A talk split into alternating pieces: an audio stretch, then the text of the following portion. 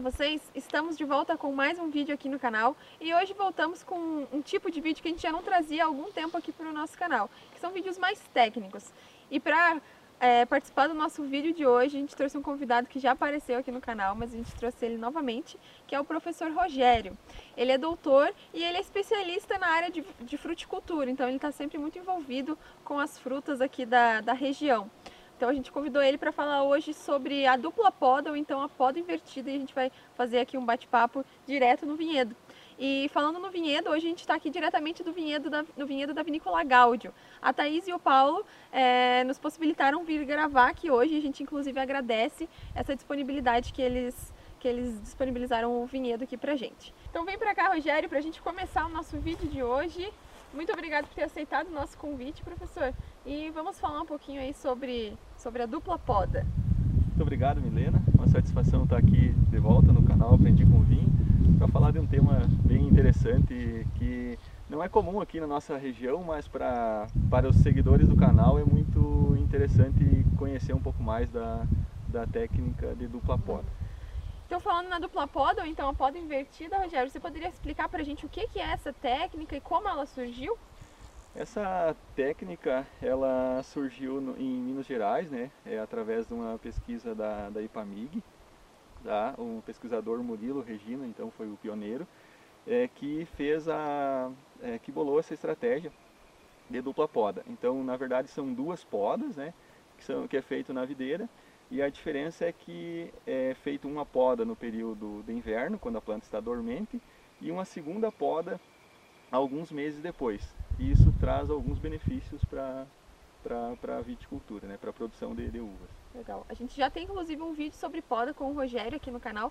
A gente vai deixar o link aqui na descrição do vídeo, é, que ele explica um pouquinho sobre cada tipo de poda e hoje a gente veio fa falar sobre, só sobre essa técnica de poda invertida ou dupla poda. Rogério, você poderia explicar para os nossos inscritos do canal é, em que regiões aqui do Brasil é feita essa dupla poda e que em, época, em que época do ano também ela é feita? Uhum. Essa dupla poda ela é feita na, na região sudeste, né? então estados como Minas Gerais ali tem, tem uma área é, interessante de, de, dupla poda e tem outros estados ali na volta também que, que possuem essa dupla poda. É, de maneira geral, assim, o que, que se, se, se tem né? como regiões possíveis ou locais possíveis para fazer a dupla poda? É, regiões que têm altitude entre 600 a 1000 metros de altitude. Isso varia um pouco em função da latitude, né? Mas de maneira geral seria nesse intervalo. Por que, é, por que dessa forma? Porque nessas condições né, de altitude, na região sudeste, a, a temperatura no inverno, ela, a temperatura média mínima, ela não é abaixo de 10 graus em, na maioria da, das regiões. E aí então você tem uma temperatura acima de 10 graus, que é a, que é a temperatura uh, base para a videira se desenvolver. Então tendo temperatura mínima no inverno acima de 10, você consegue, a videira consegue estar tá fazendo fotossíntese, produzindo açúcares e acumulando na, na, na uva. Nessas regiões o risco de geada ele é baixo, é, então você tem condições de ter, de ter o ciclo da planta é, se deslocando, né, o ciclo de, de, de maturação se deslocando para o inverno. Então essa técnica de dupla poda, o objetivo dela é evitar com que a colheita seja ocorra no, nos meses que tem muito problema de, de umidade e deslocar a colheita para o inverno, que é, que é uma região, que é uma época né, é, que tem condições climáticas melhores. É importante frisar que essa técnica de dupla poda, ela não é, até o momento, né, viável de ser feita aqui na nossa região, uhum. principalmente aqui na região de altitude, é, em função de nós ter um inverno muito úmido né, e, e chuvoso e também com bastante geadas. Aqui não é feito porque a, o ciclo normal já segue favorável aqui pra gente, né? Isso. E falando no ciclo, como que fica o ciclo da, da videira em relação a, a, em locais que fazem essa técnica da dupla poda? Como eu comentei, essa, essa dupla poda ela possibilita então deslocar o ciclo é, da planta é, alguns meses. Então, normalmente a planta vai estar em dormência nesse período do inverno, Face a poda, ela brota e produz e você vai ter colheita em fevereiro, março, abril, dependendo da, da região e da variedade. É, o que, que acontece? Quando você faz a dupla poda, é, essa colheita ela vai ser feita lá em junho, julho, é, no período de, de inverno. E aí você tem então uma, um ciclo invertido, ao invés de você ter colheita no verão, você vai ter colheita no, no inverno. Outro ponto também é que você tem nessas regiões né, onde é feita a dupla poda, você tem uma safra por ano, diferente da, da região nordeste, por exemplo, onde se possibilita né, várias, é, mais de duas, duas e meia safras por ano, mas lá, lá é uma outra condição, né, principalmente para a uva de mesa. A região do, dos vinhos de inverno, né, que é a região sudeste, né, Minas, São Paulo, Rio de Janeiro, Espírito Santo, é, você tem então uma, uma, uma, uma, colheita por ano, tá? Só que essa colheita então ela é deslocada uhum. para o inverno. Por conta dessa técnica.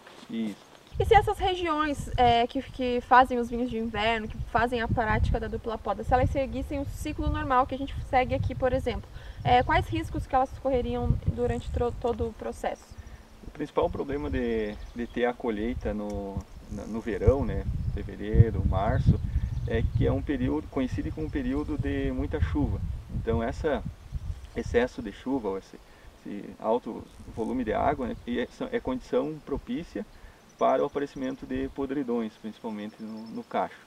Então, tendo essa a colheita nessa época, há mais perdas por por podridão, tá? E um outro detalhe importante é que quando você desloca a colheita ou, ou a maturação da, da, do verão para o inverno nessas regiões, a, as condições climáticas elas são favoráveis, não só para evitar com que ocorram essas doenças né, de, de, de cacho, né, essas podridões, mas também coincide com a época que vai ter menos chuva, tá? É, vai ter radiação solar boa é, e vai ter uma amplitude térmica é, grande, ou seja, uma temperatura alta de dia e baixa de noite. Isso é importante para a maturação para acúmulo de açúcar, para acúmulo de compostos fenólicos e ácidos, é, que se tem então com essa maturação das uvas no, é, no, no, inverno. Ah, legal. Não é só a chuva que, que, que eles evitam, né? Tem todo a questão de outros fatores climáticos também, né? E sobre a qualidade das uvas, Rogério, é, muda a qualidade da, do, do, fruto quando é feita essa técnica e existe alguma variedade que se destaca mais quando é feita a dupla poda? Sim, as variedades que se destacam é a Syrah e Sauvignon Blanc, é, principalmente a, a Syrah. E o que, que acontece? Quando você tem então a maturação dos frutos numa condição climática mais propícia, há uma melhoria na qualidade do, dos frutos em relação à sua colheita no, no, no período normal. Né? Uhum. Então, em função dessa, dessa maior amplitude térmica, né, radiação solar é, alta de dia e baixa temperatura de noite, então ocorre bastante acúmulo de compostos fenólicos, vai, vai ocorrer uma, uma maturação mais equilibrada. Isso vai resultar então num, num diferencial, né, com um potencial de, de uma uva melhor para fazer para produção um, de vinhos. Isso. Que legal, muito interessante, né? Saber que existem variedades que se destacam nessa nessa técnica. Outra questão interessante que a gente queria saber, Rogério, é tanto a questão da produção dessas uvas. Tu poderia dizer para a gente se aumenta ou diminui a produção de, de uvas quando, são quando é utilizada essa técnica da dupla poda e também em relação ao vinho. A gente sabe que a tua experiência é no campo, mas você sabe alguma informação se o vinho da, elaborado com essas uvas que utilizam a dupla poda, se eles vêm diferente, se eles têm alguma característica diferente de vinhos de ciclos normais ou é tudo igual? É, então, Milena, a produção, assim, há uma, há uma tendência de ter uma menor produção em função de ter menos chuva nesse, no período de inverno, né? no período que a, e a uva vai estar crescendo e maturando. Então é, tem essa tendência, entretanto tem alguns trabalhos que mostram que a produção é igual, às vezes maior no inverno comparado com o verão. Tá? Mas é bastante importante vocês terem noção que ah, se há uma pequena perda de produtividade, há, há ganhos na qualidade, então isso acaba compensando. E sim, há bastante, há um diferencial nesses vinhos, né, produzidos é, nesse, nessas regiões, né, por meio da dupla poda, né, é a colheita de inverno, é porque são típicos né, dessa, dessa condição de maturação que não tem no Brasil, em outros locais, é, e em função dela amadurecer melhor, ela acumula bastante açúcar, então tem um potencial de teor alcoólico bem mais alto, altíssimo, então tem um potencial de, de guarda desses vinhos maiores, é, além de ter então um acúmulo bom de ácidos e compostos fenólicos é que isso dá esse diferencial na, na qualidade. Legal, esses vinhos dessas regiões têm as suas identidades, então. Isso. Legal, muito interessante. E a gente queria saber também aqui, Rogério, como seria na prática a, a dupla poda. A gente, você, você, explicou né, como, como ela é feita, mas a gente gostaria que você demonstrasse para a gente como é na hora ali de, passar a tesoura na, na planta. Legal. Então a gente vai poder ver uma parte né, da dupla poda, né, a primeira etapa, que é a que ocorre agora no, é, no, nesse período de inverno. Então a primeira poda seria agosto, setembro, e lá em janeiro, fevereiro, a segunda poda. Então nós vamos demonstrar aqui, vamos fazer a, a poda é, nesse, nesse vinhedo, então é de Cabernet Sauvignon, é, que está conduzido em cordão esporonado. E aí vamos demonstrar aqui como é que faz a, a, a, poda e aí vamos na sequência explicar o que, que deve ser feito então depois do ramo brotar e continuar crescendo até chegar no momento de fazer a segunda poda e aí completar o ciclo completar nesse o ciclo sistema. Sempre lembrando que aqui a gente vai demonstrar aqui na nossa região, né, na Serra Catarinense, entretanto é, esse, essa dupla poda ela é prática usada na região é, sudeste do, do Brasil. Bora lá! Pessoal, é sempre importante quando a gente vai é, fazer uma poda, né, lembrar de alguns princípios da poda. É, a gente faz uma, uma renovação, então é retirada toda a estrutura velha que produziu no ciclo anterior é, e feito então uma, uma renovação. Tá? Então no caso da, da videira a gente retira praticamente toda a estrutura que, que produziu na, na safra anterior para que ela brote né, e renove a sua toda a parte do dossel. Então tem alguns, algumas questões importantes que é você chega na planta e você tem que retirar primeiramente ramos mal posicionados, ramos doentes, é, que estão é, com condições de, de, fraco né, e deixar sempre os, os mais é, fortes que vão dar condições para produzir um, um ramo é, mais vigoroso e uma, e uma produção adequada. Então nós temos a planta fazer alguns cortes, né, vou retirar alguns materiais que produziram é, e vou deixar em torno de 25 gemas nessa planta é, para ter uma, uma carga de gemas por hectare para dar uma produção é, adequada. Tá?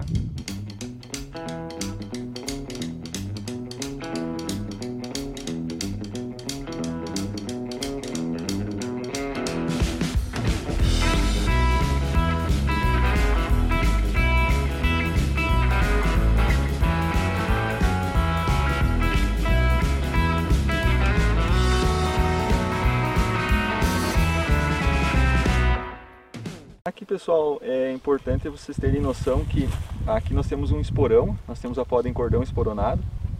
É, é importante sempre manter a produção próxima do, é, do cordão, tá? Esse aqui é o cordão e os esporões são esses toquinhos que ficam aqui. Então nós temos que sempre ter cuidado para não, por exemplo, nesse caso aqui nós temos dois, duas opções né, de, de, de retirar material. Ou retirar esse daqui ou retirar esse daqui, tá? E deixar um, um esporão com duas gemas. No caso aqui eu estou deixando esporões com duas gemas. Se eu eliminar esse aqui e deixar o esporão aqui, é, eu vou estar tá me distanciando do meu braço produtivo. Então à medida que vai passando os anos, é, esse esporão ele pode ficar tão, tão, tão alto que vai ficar muito longe aqui do cordão. Então sempre eu tenho que priorizar por eliminar esse ramo aqui, o mais distante, e manter o esporão no, é, na, no broto que veio da gema mais próxima aqui do esporão antigo. Outro detalhe, sempre a gente elimina material seco, tá? que ficou do outro ano, é, e, e opta então por esses esporões aí mais próximos do, do braço produtivo.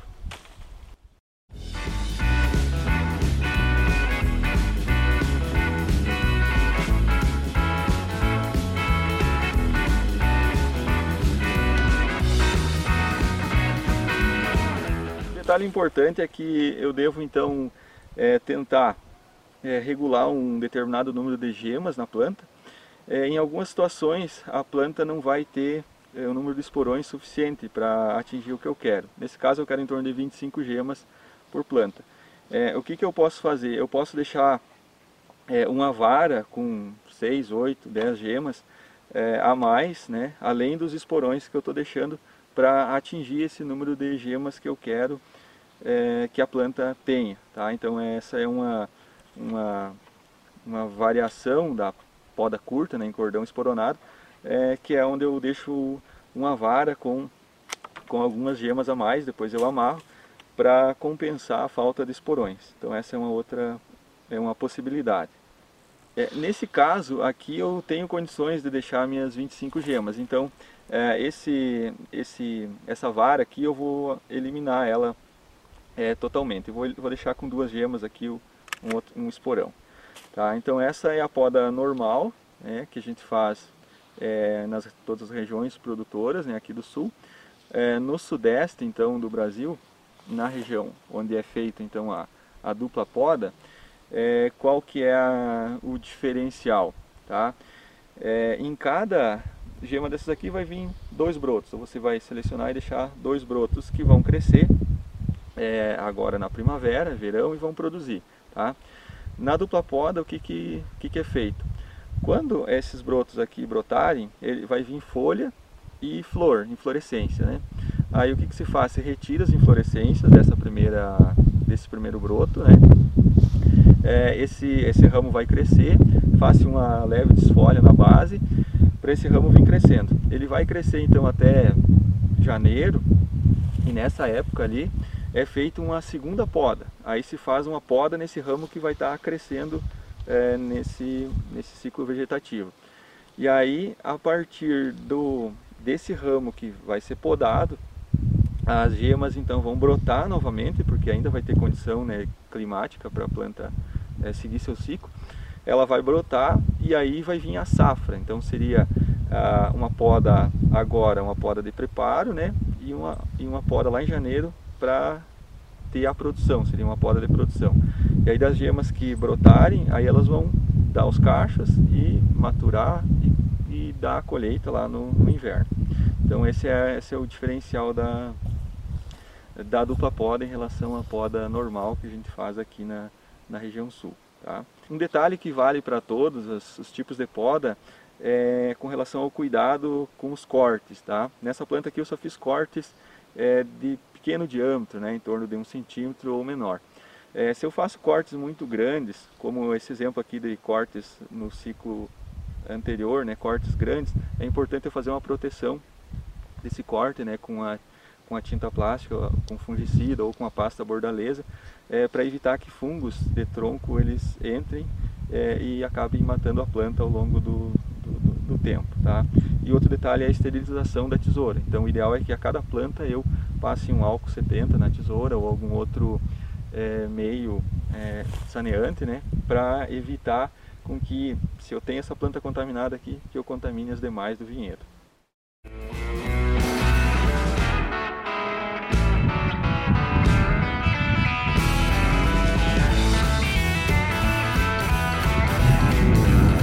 Pessoal, um outro detalhe que vocês devem tomar cuidado é com o material que vocês ele, tiram né, pela poda.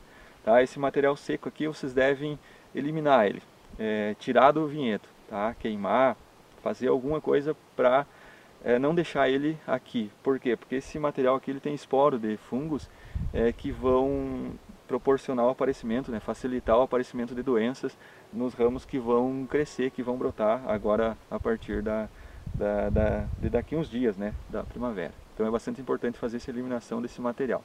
Mais uma dica importante aí na questão de poda. Então vale para todos os tipos de poda, certo?